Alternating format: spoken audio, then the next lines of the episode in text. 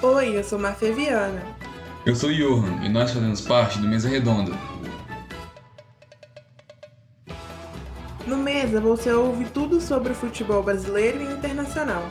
O programa ao vivo acontece todas as terças a partir das 5h15 e todas as quintas a partir das 4 horas. Você também nos ouve pelo Spotify. O link que te leva para lá tá no nosso Instagram, arroba mesaredonda.plural. Mesa Redonda, pluralidade em primeiro lugar. Bom dia, boa tarde, boa noite. Bem-vindo ao Mesa Redonda, um programa plural.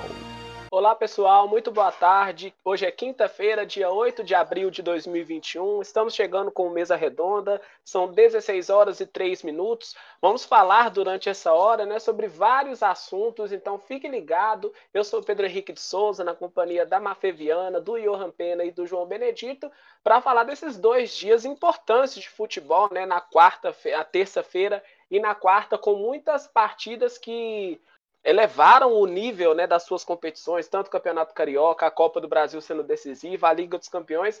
Tem muita coisa para você curtir nessa uma hora aqui do Mesa. João Benedito, muito boa tarde para você. O que você tem a nos contar de importante sobre esses dois dias agitados? Boa tarde, Pedro. Boa tarde a todos. E o destaque não podia ser diferente, né? A Liga dos Campeões, principalmente os jogos de Real Madrid, Liverpool e Bayern e PSG, movimentaram muito esse meio de semana, movimentaram as redes sociais, a gente vai falar bastante disso hoje. Falaremos muito da Liga dos Campeões, inclusive na terça-feira, né, Mafê? Despedir de você falando sobre o Mbappé, se teria gol dele. O garoto brilhou, né? Já para quem tem uma Copa do Mundo no currículo, é sinônimo de um grande jogador. Tudo bem? Boa tarde. Oi, Pedro, boa tarde. Boa tarde, meninos. Boa tarde para todo mundo que está nos ouvindo. É isso mesmo, Pedro. O Mbappé mais uma vez brilhou, conseguiu fazer dois gols, o primeiro e o terceiro do PSG, e a gente vai falar tudo sobre essa partida e muito mais aqui no Mesa hoje. Liga dos Campeões nos seus momentos decisivos, né? Quem ganha é nós que assistimos e contamos para você a história da Liga dos Campeões. Tudo bem, Johan? Muito boa tarde para você. Você que teve experi experiência de falar do Campeonato Carioca no fim de semana, com grandes partidas em volta redonda. Mas é claro que a Liga dos Campeões é o centro da atenção de hoje. Teve muita emoção nessas partidas das quartas, né? Boa tarde. Boa tarde, Pedro, Maria, João, pessoal que tá ouvindo a gente. É isso aí, não tem como tirar o foco. A Champions, pô, grandes jogos, grandes clubes. Os brasileiros se destacando, Neymar com duas assistências, Vinícius Júnior com dois gols. Vamos falar muito disso ao longo do programa, mas como você falou, eu que também sempre cubro o Campeonato Carioca, vou destacar também o bom jogo do Fluminense, que venceu o Macaé por 4 a 0 Vitória importantíssima do Fluminense que colocou ele no G4 do Campeonato Carioca, né? Flamengo, Volta Redonda, Português e Fluminense são o G4 do Carioca. Muito bem, esses são os assuntos do Mesa de hoje, então seja muito bem-vindo e fique com a gente até 4h58 com o Mesa Redonda aqui na Rádio Plural. Começando os trabalhos, vamos para os estaduais. O primeiro assunto é o Campeonato Carioca.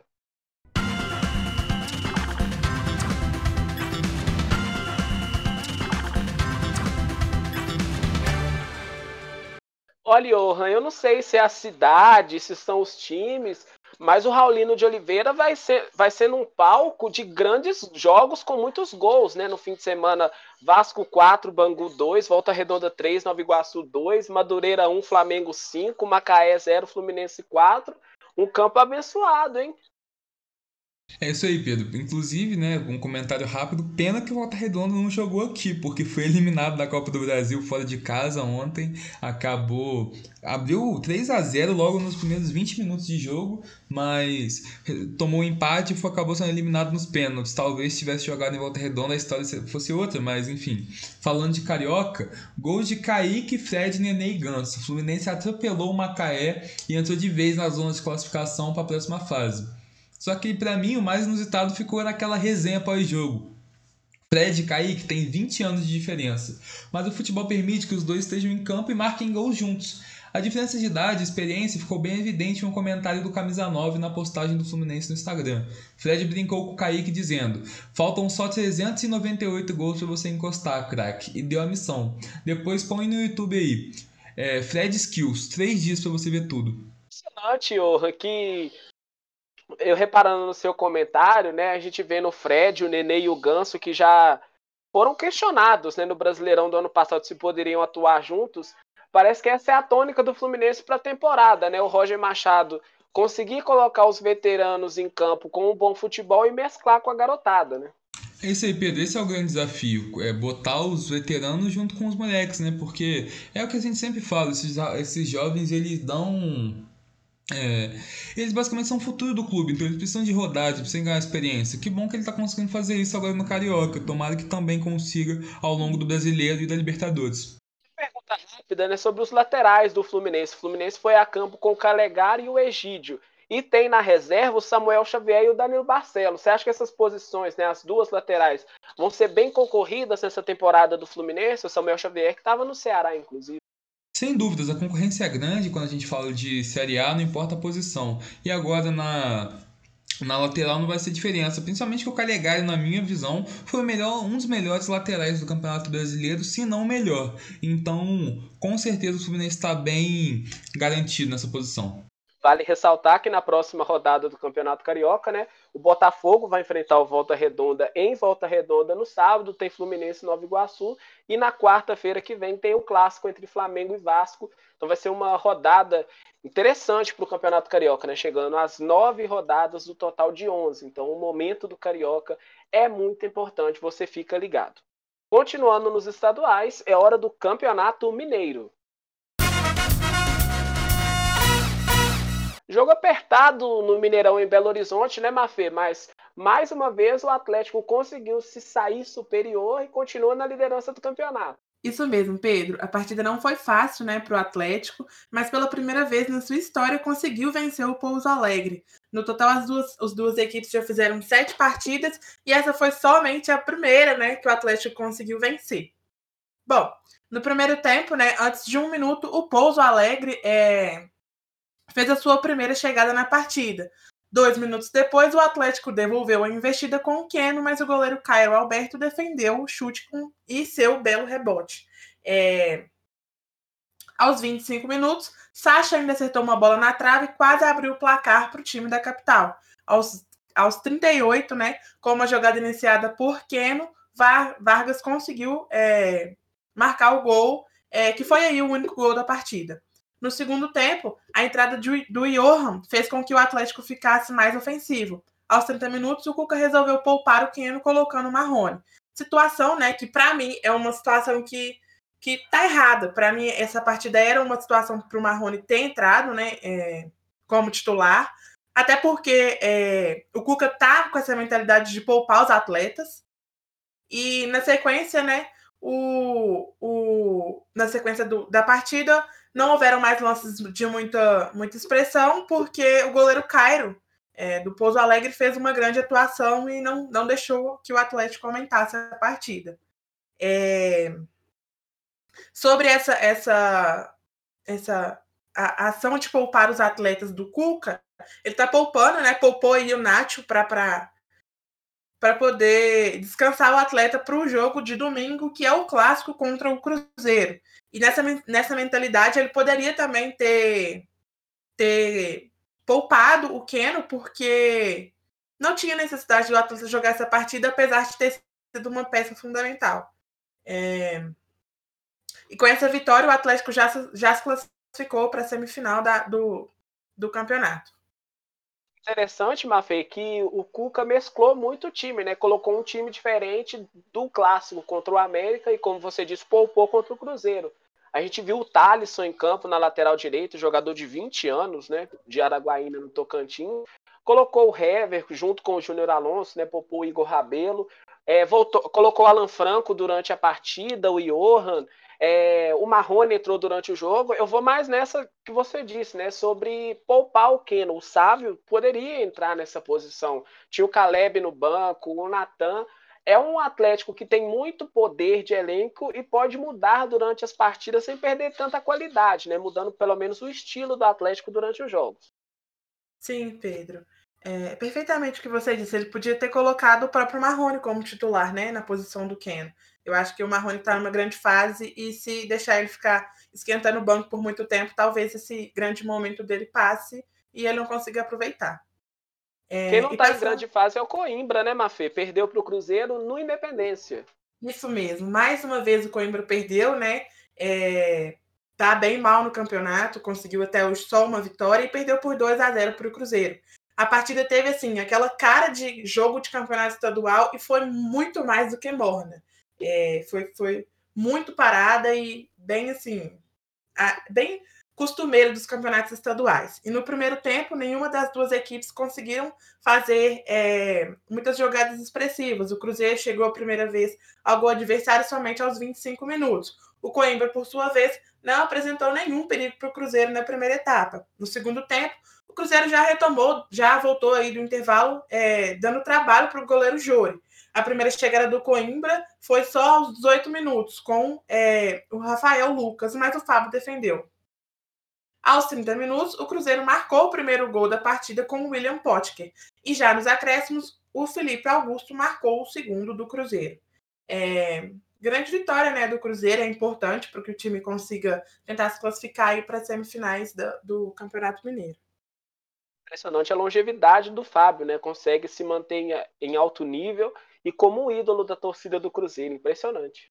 Sim, Pedro. É, eu vou aproveitar para passar os resultados, é, os outros resultados do campeonato. O Atlético venceu o RT por 2 a 1 A Caldense perdeu para o Uberlândia por 2 a 1 O América e o Patrocinense jogam hoje às 5h30. E o Boa Esporte, o Tombense, é, foi adiado para o dia 14 de abril, porque a partida entre Tombense e Vasco foi ontem pela Copa do Brasil. É, uma excelente vitória, tanto do Atlético quanto do Cruzeiro, e para elevar os ânimos no clássico, né? Porque Atlético e Cruzeiro se enfrentam no fim de semana, no domingo. Partindo agora para os nacionais, né? Falamos dos estaduais, tanto do Campeonato Mineiro quanto do Campeonato Carioca, é hora da Copa do Brasil aqui no Mesa.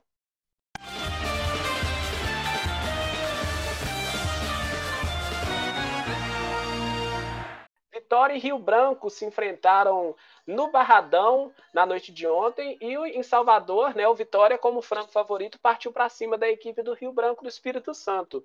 Ameaçava com perigo logo nos minutos iniciais do jogo. Com quatro minutos, o David já fazia o primeiro ataque da partida em uma cabeçada que levou perigo, mas o goleiro Diogo fez a defesa. Com 10 minutos, um lance plástico para a equipe da casa. O Cedric cruzou na área e Samuel, de voleio, quase abriu o placar. Mas, mais uma vez, o goleiro Diogo fez a defesa. Acuado, a equipe do Rio Branco mal conseguia passar do meio-campo, mas aos 23 minutos conseguiu um ataque importante com o Vandinho aparecendo na área, mas chutando para fora.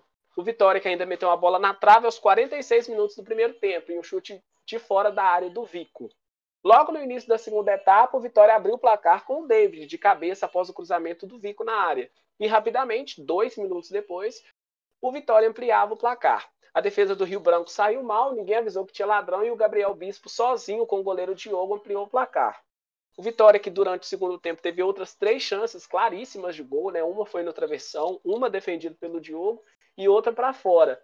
Mesmo assim, o Vitória se classificou para a terceira fase da Copa do Brasil, consegue 1 milhão e 700 mil reais na conta, né? Importante para o Vitória. E na segunda fase ele é pote 2 da Copa do Brasil pelo ranking da CBF. Outra partida que aconteceu nesse meio de semana, né, Johan, foi o confronto entre os paranaenses Coritiba e Operário. Teve algumas polêmicas durante essa partida lá na Arena Joinville. É isso aí, Pedro. Jogo polêmico que terminou com a vitória do Curitiba. É, foi aquele clássico do jeito que o torcedor gosta: polêmica, virada, gol de falta e gol no último minuto. O Operário chegou a abrir o placar com o Jean Carlos, mas o Coxa empatou pouco tempo depois e já virou com um gol bem polêmico no segundo tempo. O goleiro ele pegou a bola em cima da linha, assim, na minha visão, mas o juiz acabou validando o gol com o auxílio do auxiliar mesmo, né, com o auxílio do bandeirinha.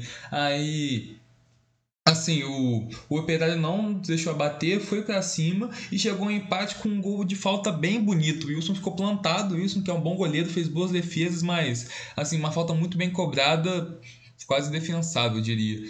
É, aí já com um empate, o jogo pegou fogo. A gente sabe que todo mundo quer passar na Copa do Brasil e é aquilo, né? Não só no caso desse jogo pelo um jogo ali regional, mas também pela grana, que pô, faz muita diferença, principalmente levarmos em conta que tanto Curitiba quanto Operário não são times de Série A, então essa grana aí ajuda demais. E logo aos 93 minutos, o Curitiba chegou ao gol que garantiu a classificação com Luiz Henrique. E como eu bem falei, garantiu não só essa vitória, passou para a próxima fase, como também garantiu um milhãozinho a mais aí na conta. Impressionante como na Copa do Brasil a tecnologia não vem mais rapidamente, né? Mesmo não tendo VAR, é importante que no relógio do árbitro tenha aquele sinal de quando a bola entra, que vibra no braço do árbitro, que vale para esses lances, né? Um legado tanto da Copa de 2014 e 2018, deveria acontecer isso na Copa do Brasil. O Coritiba consegue uma vitória, mas como disse o Johan, cheio de polêmicas, né? Outra equipe que foi classificada e também com certa dificuldade jogando em casa foi Fortaleza, Mafi. Isso mesmo, Pedro. Fortaleza pegou o Ipiranga, né, do Rio Grande do Sul, e no primeiro tempo o Fortaleza chegou com perigo. É, a primeira vez, né, foi aos 15 minutos com o David e em seguida com o Wellington Paulista. Aos 37 minutos, o Robson marcou mas estava impedido, né, por uma posição de, de por posição de impedimento. É, nos acréscimos, o Wellington Paulista acertou a trave e quase abriu é, para o time da casa. No segundo tempo, é, o primeiro lance de expressão foi feito somente aos 18 minutos pelo time do Ipiranga, e aos 32 o Fortaleza perdeu uma grande oportunidade chutando em cima do goleiro. No, no lance seguinte, houve uma falta muito próxima à área, e na cobrança o Iago Pikachu abriu o placar é, para os Fortaleza, fazendo assim com que o Fortaleza se classificasse aí para a próxima fase impressionante como é que o Iago Pikachu não fez um gol de falta com mais de 200 jogos pelo Vasco e com três partidas pelo Fortaleza ele faz um gol de falta na Copa do Brasil importantíssimo né, para a próxima fase é, equipe do Fortaleza, mais uma é, equipe de Série A que passa para a próxima fase e com dificuldade. O Ipiranga faz boa campanha no Campeonato Gaúcho, né, então não seria um adversário tão fácil. Bahia e Manaus também se enfrentaram na quarta-feira à noite e quem foi pegar uma água para ver o jogo perdeu o primeiro gol da partida, né? Com um minuto de partida, o Bahia já estava na frente, com o Rodriguinho recebendo o cruzamento do Matheus Bahia pela esquerda. O jogador apenas resvalou na bola e ela entrou no canto direito do goleiro Rafael. O Manaus foi para cima após o gol do esquadrão e Gabriel Davis, dentro da área, ameaçou o gol do Douglas Friedrich, que fez a defesa mas o Bahia foi cirúrgico em seus ataques. Aos nove minutos também da primeira etapa, o Gilberto fez a jogada dentro da área, tocou para o Tassiano, né, aquele mesmo que estava no Grêmio, que na meia-lua ajeitou e chutou forte, ampliando o placar lá em Pituaçu. O Manaus conseguiu diminuir o placar com o Vanilson aos 35 minutos do primeiro tempo, recebendo o cruzamento de Gilson. Cruzamento nada, né? Foi um passe que o Gilson deu para o Vanilson para diminuir o placar. O Bahia que teve um gol anulado de Gilberto aos 42 minutos. Igual ao jogo do Vitória, o Bahia fez o terceiro gol no início do segundo tempo. Com quatro minutos, o Rodriguinho cobrou o escanteio e o Conte desviou de cabeça para fazer 3 a 1 Três minutos depois, o Tassiano ficou cara a cara com o Rafael e perdeu a oportunidade de ampliar o placar. Foi um jogo bem corrido, né, com muitas oportunidades de gol. Foi interessante assistir. Aos 14 minutos, o jogo virou uma goleada, né? O cruzamento de Patrick de Luca na área e o Rossi marcou o quarto gol do Bahia e o quarto gol dele na Copa do Brasil. Aos 32 minutos, uma chance clara para o Manaus com o Diego Rosa, que sem querer colocou a bola no travessão, né? Ele tinha intenção de fazer o cruzamento e acabou ameaçando o gol do Douglas. A bola voltou no pé de Douglas Lima do Manaus, que muito próximo da pequena área Chutou para o gol, o goleiro Douglas Friedrich do Bahia fez a defesa e de novo a bola sobrou para o Douglas Lima, que chutou por cima. O Bahia consegue uma ótima classificação para a próxima fase, podendo ser cabeça de chave no sorteio. Né? A próxima fase da Copa do Brasil tem 32 times, os 16 melhores ranqueados estão no pote 1 e os outros 16 no pote 2. Outro jogo que foi complicado, mas interessante demais de assistir, né, João? Foi Tombense Vasco, lá em Tombos. Com certeza, Pedro. Algo que até surpreende a gente, né? Porque a gente não espera bom futebol do Vasco há algum tempo, mas a equipe entrou em campo com novas peças é, que chegaram nesse início de temporada que estão fazendo o Vasco render muito mais. E uma dessas peças foi responsável por abrir o placar, foi o garoto Gabriel Peck, logo aos três minutos de jogo. O Vasco conseguiu manter um controle do jogo durante o restante do primeiro tempo, levou o perigo ao Tom Benz, mas também foi assustado, porque as duas equipes tinham uma, uma proposta muito franca, um, um bate-volta interessante. E à frente do marcador, já no segundo tempo, o, o Vasco teve uma falta na entrada da área, um lance que na verdade foi pênalti, só que como não há o VAR não tinha como fazer a correção, mas mesmo assim o Andrei bateu a falta e, e fez o segundo gol do Vasco. É, como estava à frente do placar, achava que a classificação já estava meio garantida, o técnico Marcelo Cabo fez algumas alterações para o Vasco ficar mais sólido defensivamente e talvez descansar alguns desses jogadores titulares. Só que essa mudança fez com que o Tombense viesse para cima e o Vasco não conseguisse reagir muito. E o Tombense ainda conseguiu diminuir com o gol de cabeça do Daniel Amorim e pressionou bastante e quase conseguiu empate. Né? Essas alterações do Marcelo Cabo quase custaram uma classificação que já estava muito bem encaminhada. E que o Vasco precisava bastante. Interessante foi como o Vasco veio mexido né, para essa partida. A defesa só tinha é, o, o Leandro Castan como remanescente, os dois volantes tinham o Andrei, né, o Galarza, o Galarza como volante foi bem durante a partida, Marquinhos Gabriel, Morato, Gabriel Peck, Morato estreou na partida e o Vasco colocou garotos. Durante o jogo, importante vitória para o Vasco, que parece ter uma base sólida para a Série B desse ano. Vai precisar muito o Vasco, que quer voltar à Série A do Campeonato Brasileiro. 16 horas e 24 minutos. Você que está aqui no Mesa chegando agora, seja muito bem-vindo. Eu sou Pedro Henrique de Souza, na companhia da Mafeviana, do Johan Pena e do João Benedito, tratando dos assuntos do meio de semana, dos estaduais, do Campeonato Carioca com a vitória do Fluminense, voltando ao G4 da competição, a vitória do Atlético e do Cruzeiro no Campeonato Mineiro, a América que ainda joga, né? Daqui a pouquinho, 5 e meia, enfrenta o Patrocinense, as classificações de vitória Coritiba, Fortaleza, Bahia e Vasco na Copa do Brasil. Copa do Brasil que tem a sua terceira fase, dia 2 de junho, seu início, mas tem jogos hoje ainda e na semana que vem para terminar essa fase da Copa do Brasil. Esses foram os assuntos que até agora a gente tratou. Se você perdeu algum desses assuntos, você tem uma rede social bem específica. Uma rede social não, né? Um lugar onde você pode escutar a nossa voz linda e brilhantemente, né, Mafê? Isso mesmo, Pedro. Para quem perdeu algum pedaço do Mesa Redonda, é só acessar o Spotify e ouvir tudo lá. Além, é claro, né, dos nossos conteúdos exclusivos. Também tem um Instagram para você curtir as novidades do futebol, mercado da bola, tem postagens sobre a Eurocopa que está chegando, a tabela dos campeonatos, muita coisa também no Instagram, Mesa Redonda, ponto plural, né? Arroba Mesa Redonda, ponto plural. Siga a gente lá no Instagram. Terminados da, já falamos dos estaduais e dos nacionais, vamos para o continental. É hora da Libertadores da América aqui no Mesa.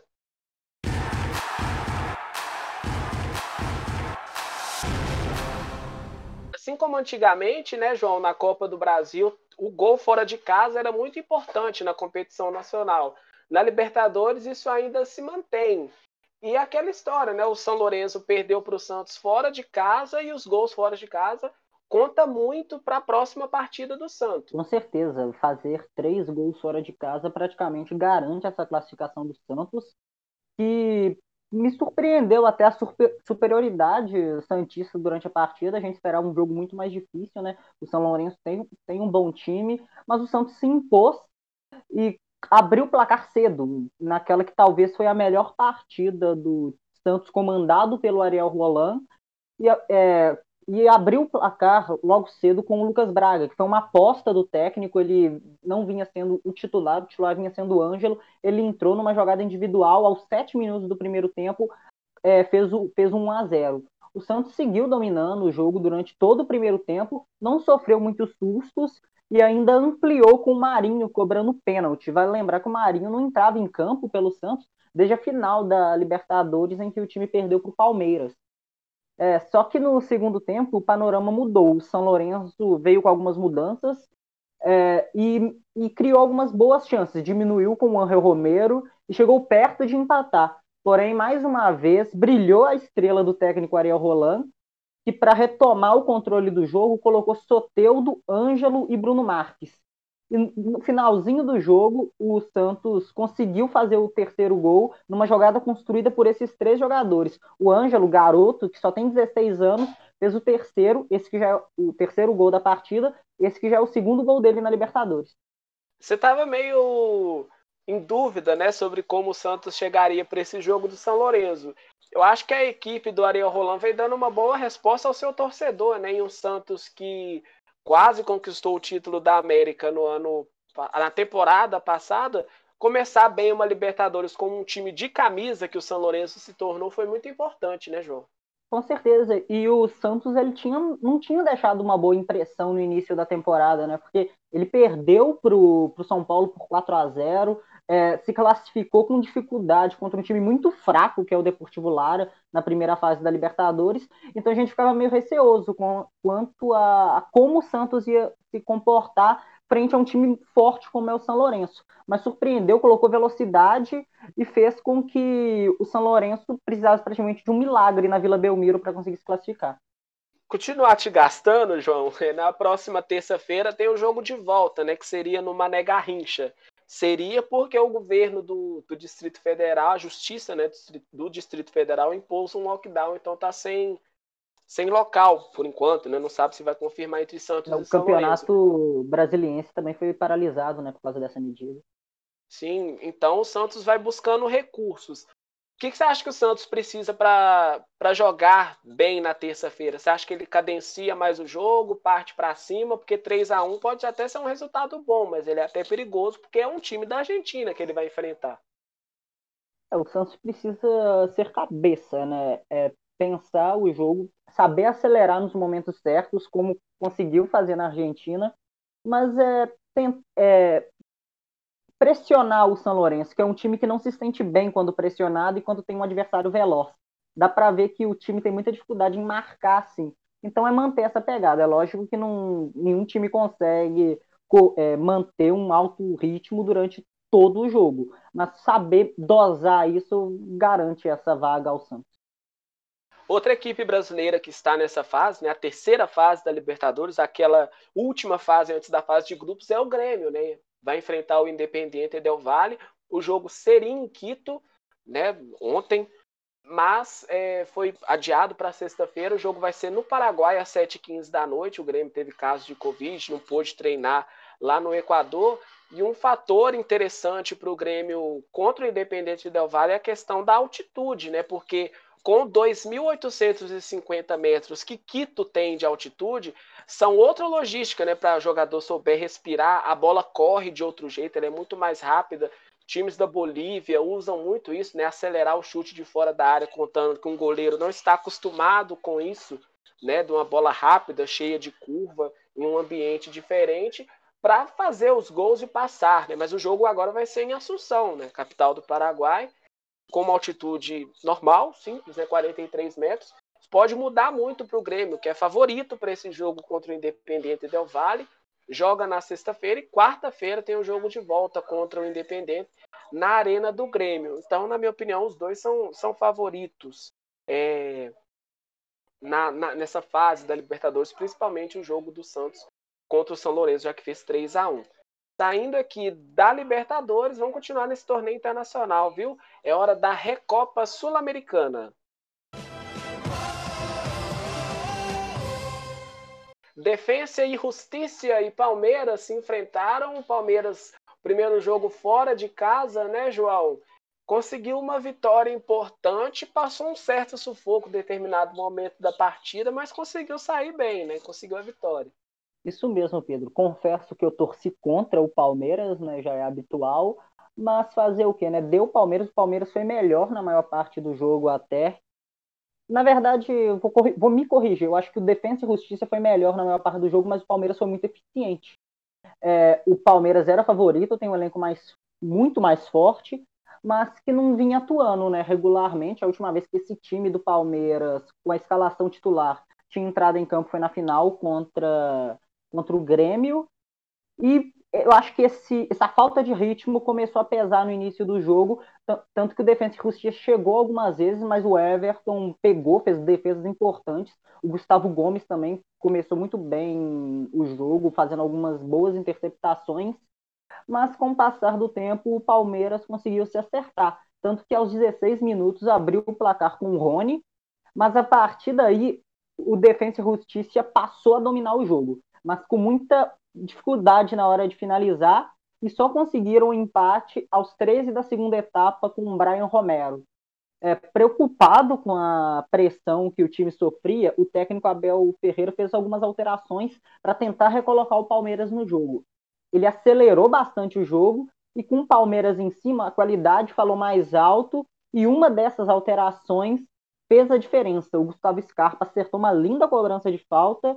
O Gustavo Scarpa tinha entrado no lugar do Rafael Veiga, que não fez uma boa partida, e deixou o Palmeiras a um passo do título, né? É um, a Recopa é um título internacional, um, um título que o Palmeiras ainda não tem na sua galeria, e agora apenas o um empate garante a comemoração ao Viverde.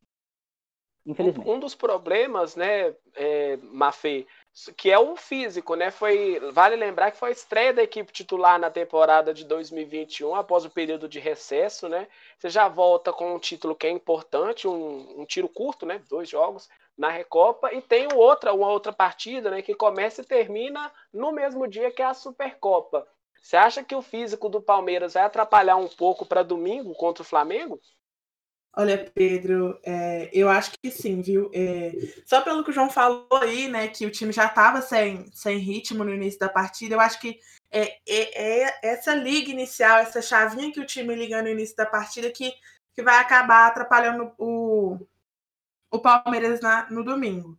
É, eu acho que as duas equipes estão muito bem, estão muito bem é, preparadas, tanto o Flamengo quanto o Palmeiras, mas eu acho que é essa falta de liga que vai fazer o diferencial para o Flamengo. Então, é, a gente falando do físico também, rapidamente, João, você acha que isso, o resultado 2 a 1 é importante para o Palmeiras, mas você acha que o Palmeiras consegue vencer mais fácil o Defensa e Justiça na próxima partida ou você acha que ele vai apertar para a equipe do Palmeiras?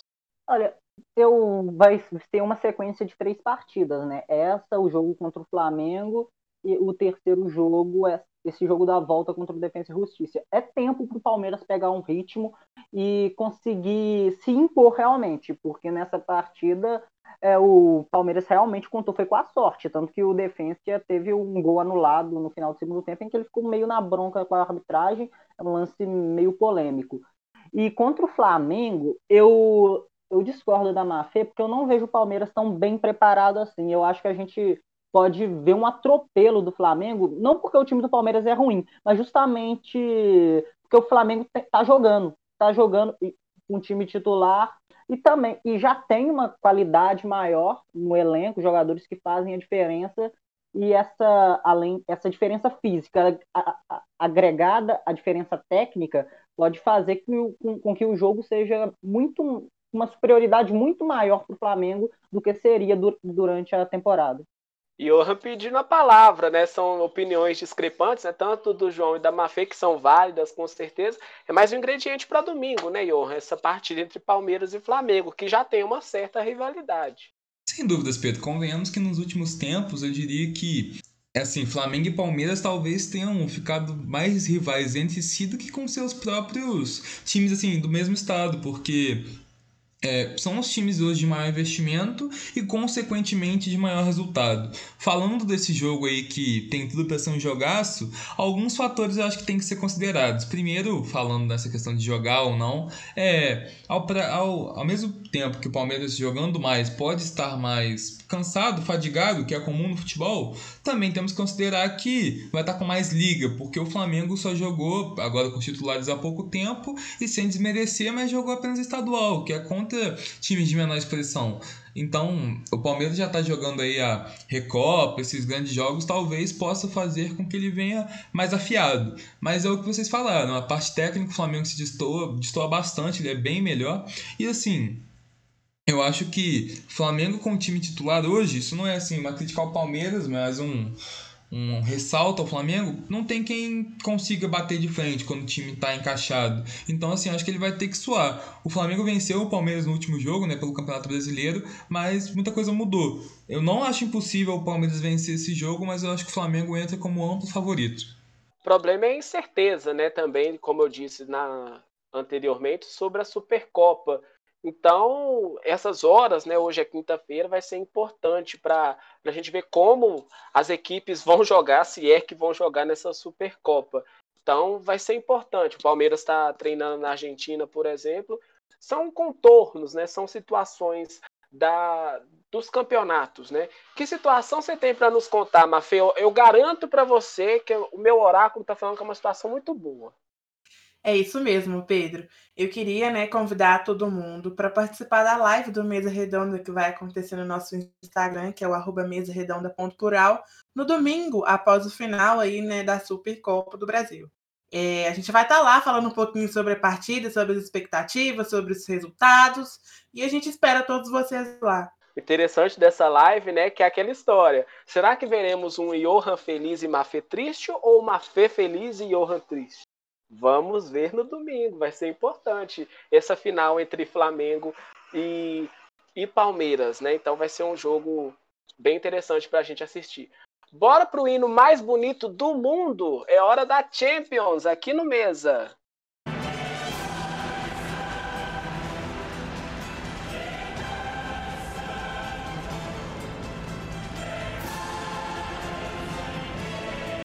Já falei isso aqui uma vez, né, Johan? Que o narrador do Sport TV, o Luiz Carlos Júnior, fala que é um bordão dele, né? Vai ter emoção até o fim.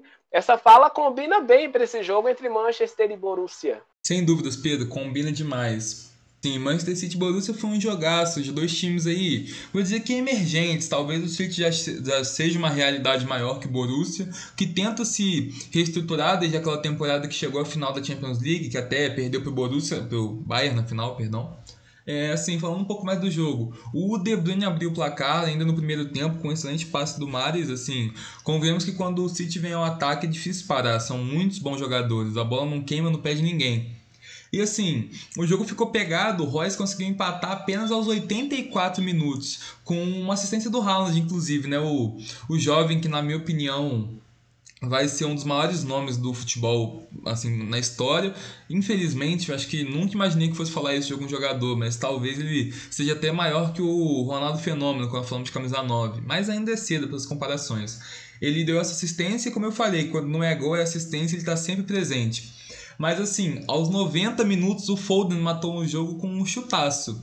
Eu quero destacar um, assim, uma coisa que vem me chamando a atenção, que como a Inglaterra vem com uns bons nomes, né, assim, nomes promissores, que é o próprio caso do Foden, que é um rapaz que joga muita bola e com certeza ele leva até um pouco de Bruyne, talvez jogar ao lado dele estimule muito esse lado armador. Assim, no lado do Borussia, o Sancho, inclusive ex-City, que também joga muita bola, é um dos jogadores mais habilidosos que tem hoje. Assim, como esse jogo marca esses times que acreditam na que uh, o sucesso vem de, de cedo. O City e o Borussia não tem costume de pegar nomes renomados. Eles pegam, pô, o, o De Bruyne ficou conhecido lá, assim, falando por causa do Foden, outros nomes, pegaram Mares até já de um Leicester campeão, mas ainda assim, é lá que os jogadores que têm destaque pegam mesmo o patamar de craques. Então, esse jogo me chama bastante atenção. Por mais que o City venha com essa vantagem, eu vejo o jogo de volta bem definido, porque como eu falei, um time que conta com nomes como Royce, Haaland, Sancho,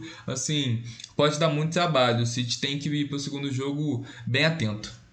Situando essas duas situações que você nos colocou, né, Johan, sobre o Haaland e a seleção, a seleção inglesa, é, vale ressaltar que a Inglaterra fez uma ótima Copa da Rússia, né? Foi eliminada por um detalhe, perdeu da Croácia por 2 a 1 ficou em quarto lugar, perdeu para a Bélgica na decisão de terceiro lugar é uma geração importante para o ano que vem na Copa do Catar, né? 80 ou 90% a gente tem chance da Inglaterra passar, né? Favorita, passar no seu grupo lá nas eliminatórias da Europa. Queria te perguntar se você acha que o Haaland tem potencial para carregar a seleção da Noruega nas costas, né? Um jovem jogador está surgindo agora, tem grande potencial. Você acha que o Haaland consegue carregar a Noruega para ter um, um desempenho melhor em competições internacionais? Pedro, esses jogadores eles sempre carregam esse peso. Inclusive, quando o debate Messi e Cristiano Ronaldo vem à tona, esse é um dos argumentos para os que defendem o Cristiano. Ele conseguiu levar a sua seleção a um título de peso, algo que o Messi ainda não conseguiu, pode conseguir, é claro. Assim, mas eu não vejo o caso do Haaland, não. A seleção até tem algum potencial, o Odegaard também é excelente jogador, o Real Madrid não conta com ele no momento, né? Tá emprestado ao Arsenal, mas sim, são dois bons jogadores, além de outros nomes de menor expressão que podem vir a ajudar, mas eu não vejo eu não vejo igual assim, talvez é no futuro a gente veja a seleção dele mais mais presente em competições europeias, mas eu não digo que vai ser um caso de título, não. Esse resultado de 2 a 1 João, entre Manchester e Borussia, você acha que para o jogo de volta tem uns 60 40 assim, para o Manchester ou tem mais? O Manchester vai ser um, um favoritaço. Lembrar que o Borussia tem uma camisa excelente, é um time que não deixa barato. É, com certeza a vantagem do Manchester foi bem construída e esse jogo, para mim, podia ter sido muito mais que 2 a 1 O Borussia fez uma partida muito abaixo, na minha opinião. Acha um gol num passe maravilhoso do Haaland, mas o City é, o, é aquele que joga o melhor futebol do mundo hoje. Então acho que dá para levar, sei lá, 75 a 25 essa porcentagem. Você concorda com isso, né, Johan? Então 65 a 25. Acho 75, uma... 75. Ah, acho que um pouco menos, eu diria. Acho que a gente tem o costume de subestimar o Borussia, ele pode chegar a dar muito trabalho, como o Leipzig fez na última Champions. Transferir para você, Mafia, o, o, microfone do Johan tá desligado. Você acha que tem muito favoritismo assim, entre Manchester e Borussia, esses 75 a 25 o João? Pode discordar à vontade do João, viu, Mafê? Olha, Pedro, é, eu concordo sim com o, que o, com o que o João disse. Primeiro, porque eu acho que o City já iniciou sendo superior, né? Como o João disse, ele está tendo um futebol excelente. E segundo, porque está com a vantagem, por mais que seja de apenas um gol, é uma vantagem que é possível que pelo menos é, um empate ou pelo menos é, não sei, pelo menos um, um a 0 né, de derrota ainda, ainda dão essa, meio que essa vantagem para o City.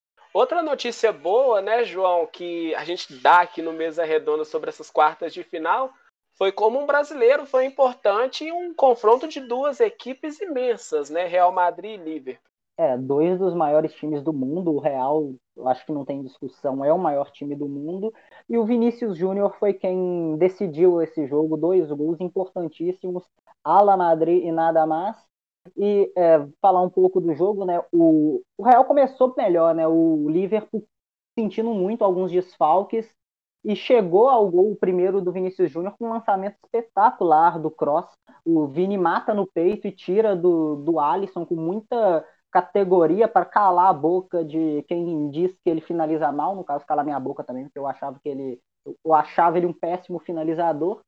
É, pouco depois, o Real consegue ampliar, depois de uma falha do Alexander Arnold, a bola sobra cara a cara para o Asensio, na cara do Alisson, e ele dá um chapéu, uma categoria impressionante no goleiro brasileiro e só empurra para a rede.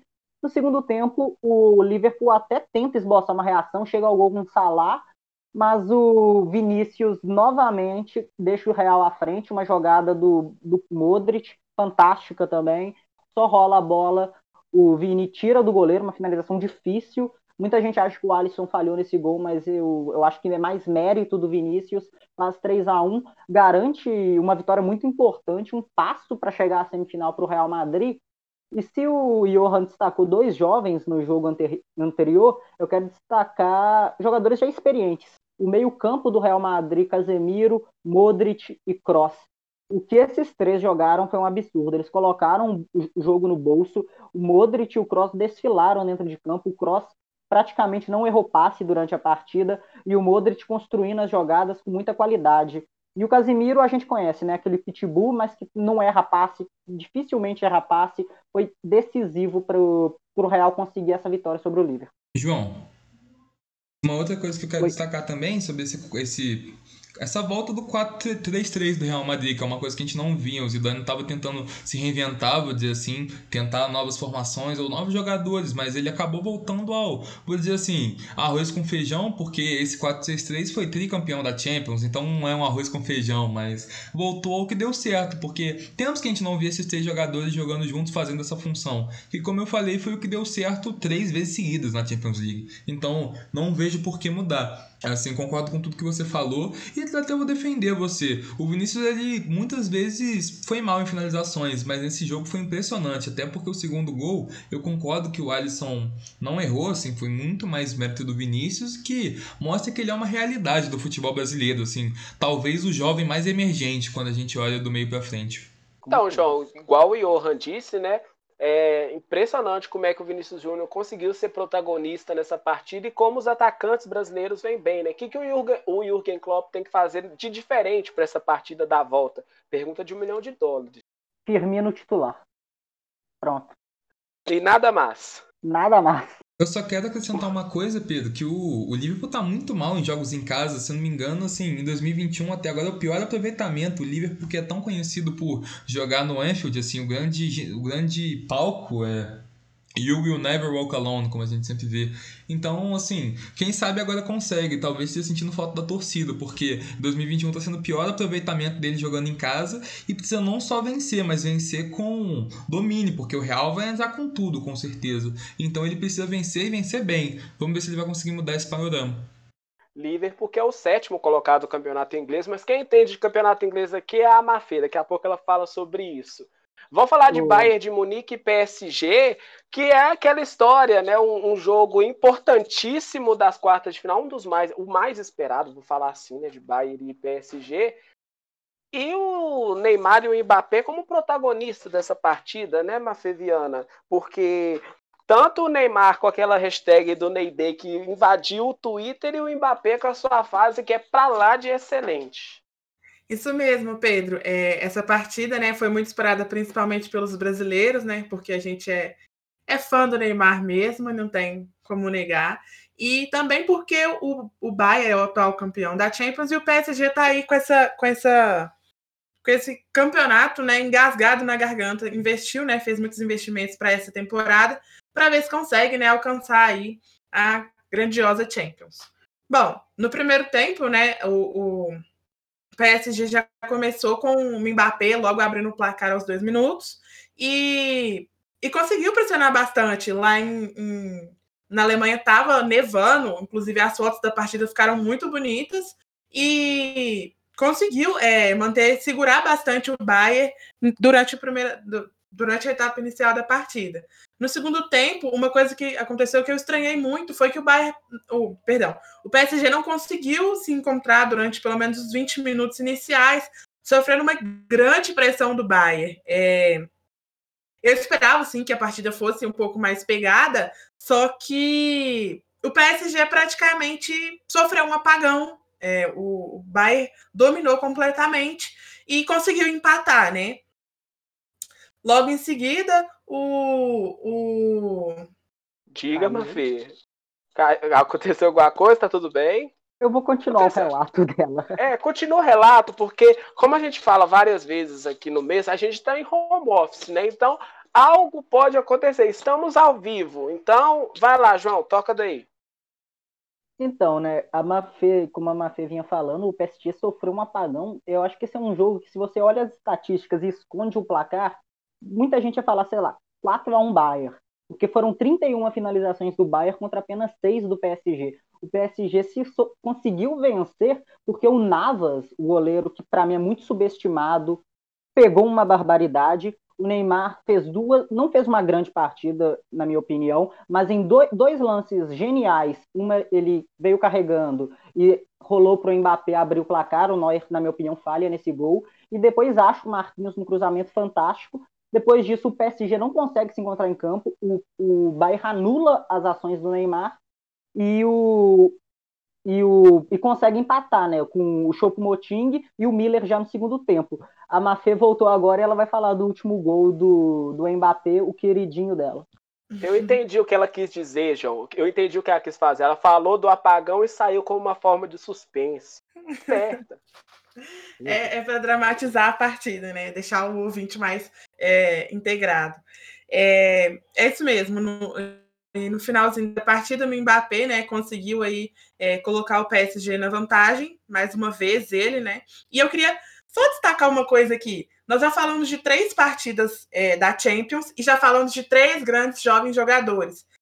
É, a gente já falou do Haaland, do Vinícius Júnior e do Mbappé. Então, assim, é, a gente vai ver aí, é, a gente vai ter o prazer de ver aí nos próximos anos essa nova geração que está vindo e está vindo muito, muito bem. Mafê, é, eu vou aproveitar esse gancho, Pedro, para falar duas coisas. A primeira é que assim, só uma verdade que o João falou do apagão do, do PSG, eu acho que se passa muito pela saída do Marquinhos, que após fazer o gol foi substituído. Porque o, o PSG já vinha com desfalques defensivos, estava com os dois laterais reservas, o Florenzi por causa de Covid e o Bernard por uma lesão. E quando o Marquinhos sai, o Bayern domina assim, o último terço do campo, principalmente com jogadas aéreas. O Marquinhos que é bem dominante nesse tipo de jogada, os dois gols do Bayern foram de cabeceio. Então tem que ressaltar isso, que esse apagão e essa assim, desorganização defensiva ofensiva vai muito dele ter saído. E assim, uma outra coisa que eu já quero puxar pro jogo de Porto e Chelsea, que a Mafia comentou. Três jogos que a gente falou de jovens jogadores, não, vão ser quatro, porque no jogo entre Porto e Chelsea, meu destaque vai pro que, na minha opinião, é um dos melhores jogadores hoje do Chelsea, que é o Mason Mount, o meio-campo que abriu o placar pro Chelsea, inclusive. O Chelsea venceu por 2 a 0 com gols de Mount e Tyron. Eu quero ressaltar justamente isso. Primeiro, os jovens jogadores e principalmente os ingleses, porque só que eu já ressaltei Foden, que é inglês, Sancho, que é inglês, o próprio Mount, e além disso, Timon, que é um ótimo lateral de apenas 24 anos e que fez um golaço. Então, assim, os jovens jogadores estão vindo com tudo mesmo. Acho que a gente está vendo uma transição de gerações, é a passagem da tocha, e não pode ser diferente com o Mount, que, na minha opinião, ele domina o meio-campo como poucos. Eu até brinco que se o Chelsea tivesse dois dele, com certeza ganharia tudo, porque ele domina na defesa, ele não cansa, principalmente quando joga ao lado do Kanté, que ele pode ficar mais livre para criar. Ele joga muito. No, no clássico entre Chelsea e Liverpool também, ele comeu a bola, uma barbaridade, e assim, não tem como não destacar ele, que joga muita bola e também não é uma promessa, é uma realidade. Os próximos jogos né, da Liga dos Campeões, e Johan, acontece na terça e na quarta que vem, né? Paris Saint-Germain e Bayern na França, Chelsea e Porto vai ser na Espanha, o jogo vai ser no mesmo estádio. Né? E na quarta tem Borussia e Manchester City, e Liverpool e Real Madrid.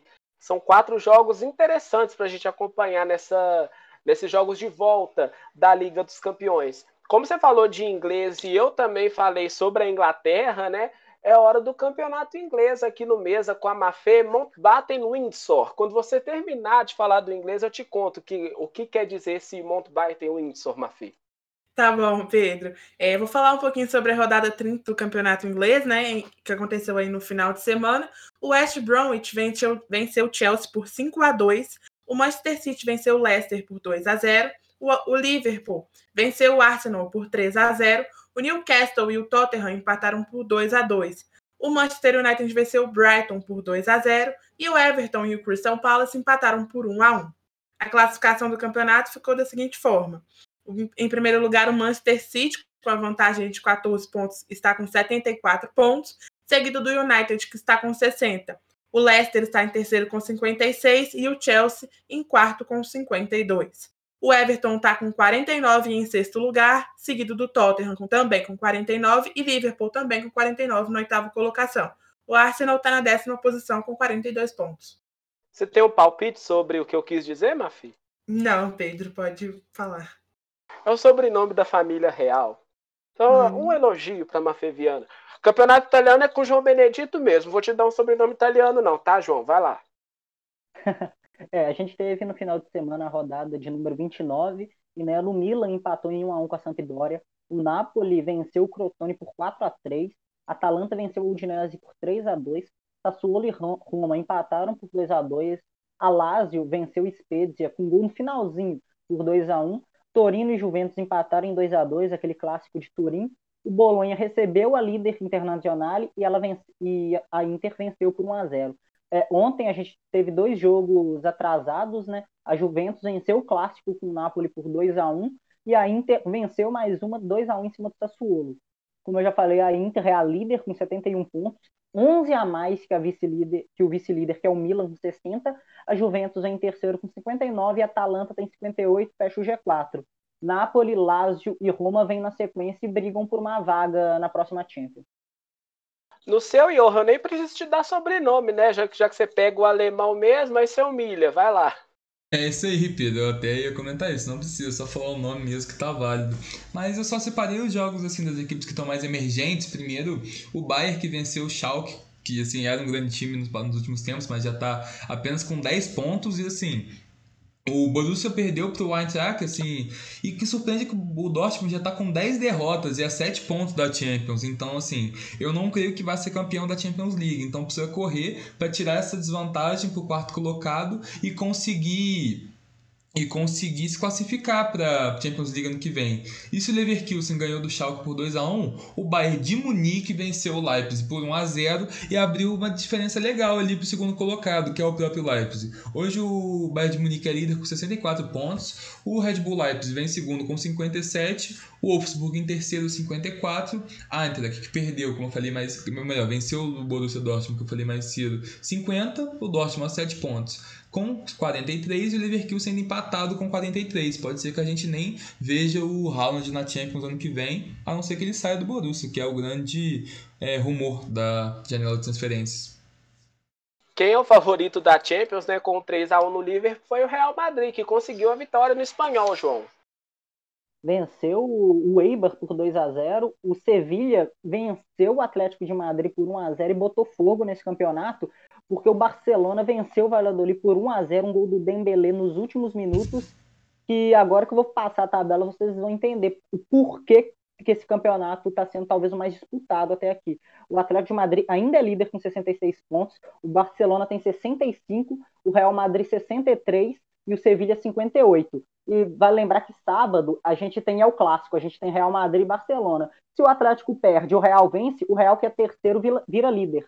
Então esse campeonato com certeza vai ser muito legal acompanhar esse final de temporada. Continua embolado essas três primeiras posições, né? Mafê Viana, bom clássico para você no domingo. Boa tarde. Boa tarde para todo mundo que nos ouviu hoje. É, agradecer aí, né, a presença de todo mundo aqui com a gente. É, convidar, relembrar, né, sobre a live do domingo e esperar você aqui, vocês aqui, né, na próxima terça-feira para ouvir tudo sobre os campeonatos estaduais.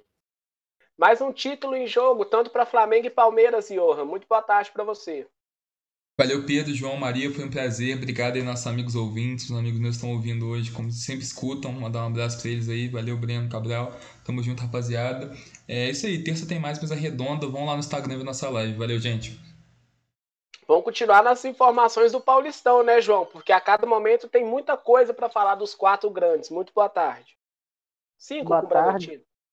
É, cinco clubes relevantes no estado. É, a gente vai acompanhar bastante as notícias. Né? Ontem no tribunal ficou decidido que o, a federação vai ter que adequar o seu protocolo para o campeonato poder retornar. Então a gente ainda não tem previsão de retorno. E agradecer a presença de todos e nos vemos na, na live de domingo. Quem sabe, vamos ver quem vai ser campeão disso. Até lá, muito obrigado pelo seu carinho, pela sua audiência. Você fica agora com o Café com Plural aqui na Rádio Plural. Mesa Redonda, pluralidade em primeiro lugar.